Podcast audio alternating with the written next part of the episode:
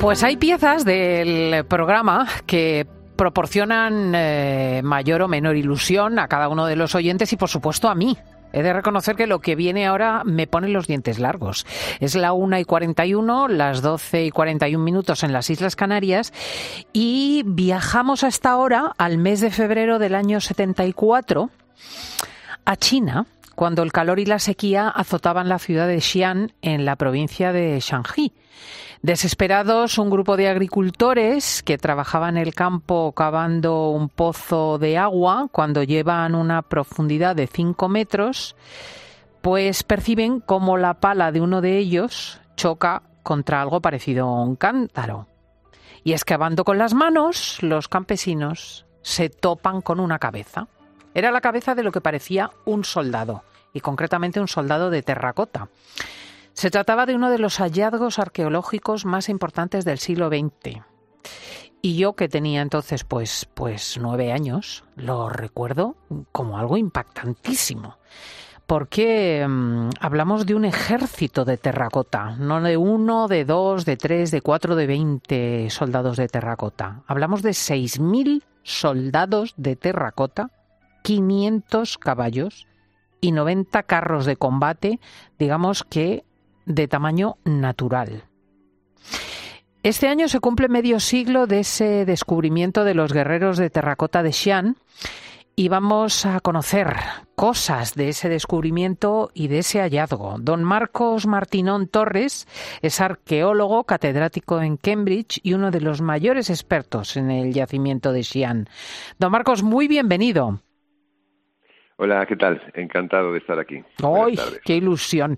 Usted ha, sido uno de los afortunados que ha podido visitar in situ el ejército de guerreros de terracota o no ha sido preciso. Sí, sí, desde luego. Llevo ya trabajando allí pues muchos años, desde el 2006 y casi todos los años una vez pues he recalado por allí a pasar revista y, hacer otras cosas. Bueno, Se lo recomiendo a todo el mundo, desde luego. Es que es impresionante. Eh, yo no sé si, porque no sé nada de geografía china, se lo confieso, si el lugar donde está este yacimiento eh, forma parte de las rutas turísticas o está muy apartado. Eh, no, es, es una de las zonas de lo que se llama las llanuras centrales de China, eh, que tienen pues mucha popularidad, entre otras cosas, por, por sus grandes eh, restos arqueológicos de todos los periodos. Y es un vuelo desde Pekín de solo tres horitas y que merece mucho la pena. Si uno ya está en China, desde luego que hay que pasar por allí. Interesante. El descubrimiento, como tantas otras veces en arqueología, lo estábamos contando, fue fruto del azar. ¿Es cierto que uno de los descubridores lo mantuvo en secreto durante un año entero? Bueno, esas son algunas cosas que se cuentan, que no están muy claras, pero la verdad que no, no parece que haya sido así. La historia que más veces se cuenta y hay, hay uno de esos tres personas eh, que todavía pues pues sigue vivo y cuenta la historia y dice que no que, que se pusieron en contacto casi inmediatamente con pues el encargado de patrimonio local y que fue otra persona que también tuvo la visión de darse cuenta de que eso era extraordinario y que había que investigarlo más. Ah. Y bueno, lo que pasa es que luego, claro, se tardan años en excavar y en dar a conocer al mundo lo que allí hay, por supuesto.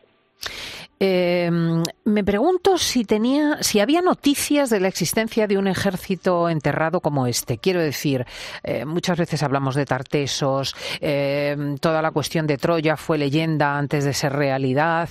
Mm, en el caso de este ejército, ¿algún historiador antiguo, alguna poesía había hecho referencia a ello?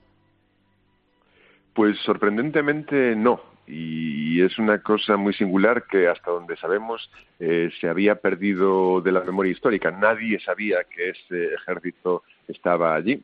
La única referencia que tenemos escrita eh, procede de un historiador de la dinastía Han que escribió pues, unos 80 años después de la muerte del primer emperador, que fue el, bueno, el que comisionó estos guerreros de terracota, y sí que habla de un emperador un tanto despiadado y grandilocuente que encargó para sí mismo un mausoleo espectacular con un palacio subterráneo, pero no hay referencia al, ejército de terracota. Ajá, pero eso ya no nos da una idea, por ejemplo, porque por lo que usted eh, insinúa es un ajuar funerario. Sí, así es, y eso es muy importante tenerlo en cuenta, pues incluso hoy cuando nos aproximamos a ver a los guerreros de terracota y como son de impresionantes y tanto que disfrutamos viéndolos, pues es importante recordar que no fueron construidos para ver, para ser vistos con ojos de este mundo, sino que fueron unas eh, representaciones de guerreros que el primer emperador se quiso llevar a la vida eterna para que pudieran defenderle y en realidad los guerreros, así como son de conocidos y, populares mundialmente, pues no son más que un elemento relativamente menor y accesorio de un yacimiento arqueológico muchísimo más grande. Es una auténtica ciudad que el emperador encargó construir para que él pudiera seguir viviendo, disfrutando y gobernando desde el más allá. Estamos hablando de 100 kilómetros cuadrados, una auténtica ciudad que a su entrada sí, sí, brutal. Eh, es, tan grande como, como algunas ciudades modernas. Y, simplemente pues los guerreros están a la entrada para, para defenderle de sus enemigos, que se habría ganado muchos en vida. ¡Qué barbaridad! Eh, mm. Hablamos algo de la magnitud de los emperadores y los faraones egipcios. Y dígame, ¿cuánto hay excavado de esta, de esta enorme ciudad? Pues estimamos aproximadamente un 10% de lo que allí se ha excavado o documentado. ¿Y qué ha salido? Lo cual es muchísimo, lo que es muchísimo, pero aún hay muchísimo por, por descubrir. Pues así como tenemos fosas de los guerreros, hay otras fosas, eh, centenares de ellas que tienen caballerizas, ya sean pues propios propiamente caballos o los encargados de cuidar los caballos. Hay otras fosas que tienen emisarios o sirvientes de otro tipo. Hay también los famosos eh, acróbatas y malabaristas, eh, personas que, tocan instrumentos.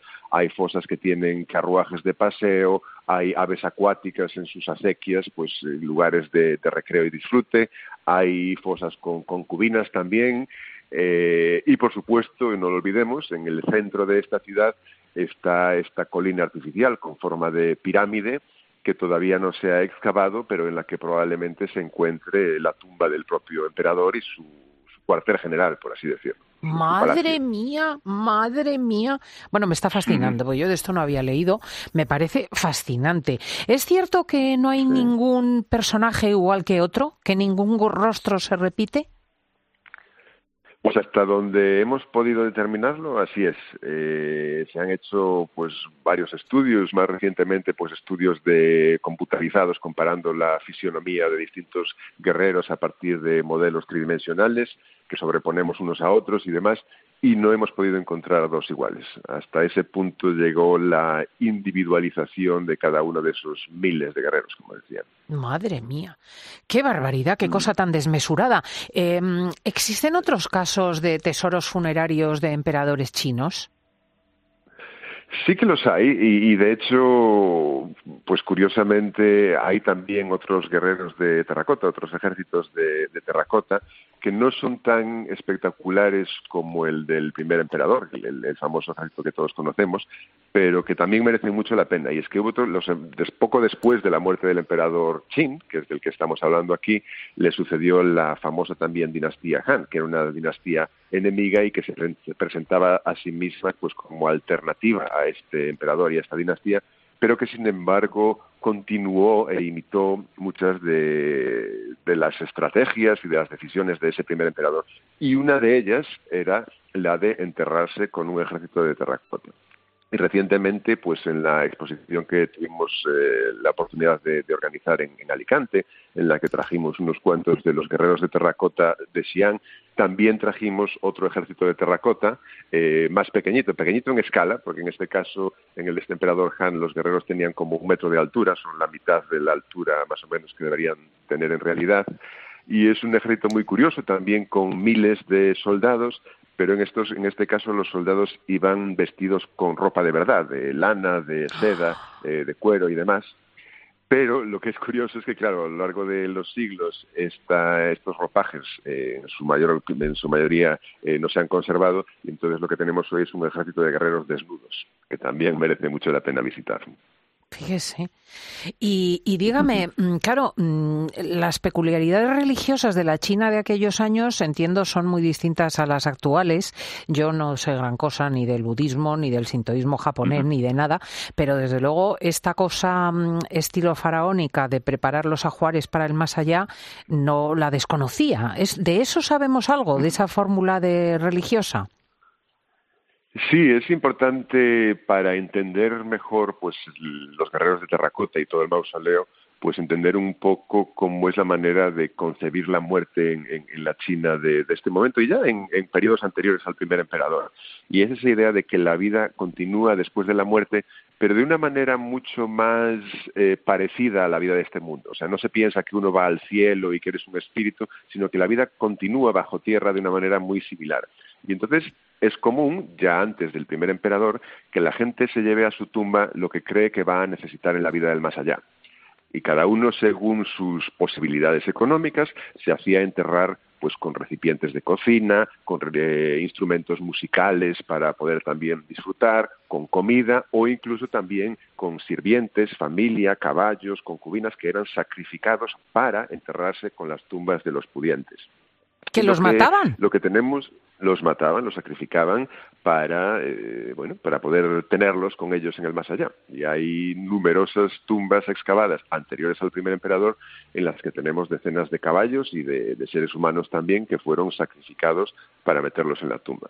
Ay, por Dios, y, lo que pasa, sí, sí, es muy, muy singular. Bueno, son, son las cosas que se hacen con, con la religión, supongo, entre comillas, con, con buena intención y creyendo que te llevas a, tu familia a una vida mejor pero lo que también eso suponía, por supuesto, era mucho desperdicio de, recursos, de vidas y de recursos económicos. Y entonces hay filósofos, entre ellos ya Confucio varios siglos antes, diciendo que esto tenía que cambiar y progresivamente lo que la gente empieza a hacer es enterrarse ya no con objetos y personas y animales, sino con representaciones de cerámica.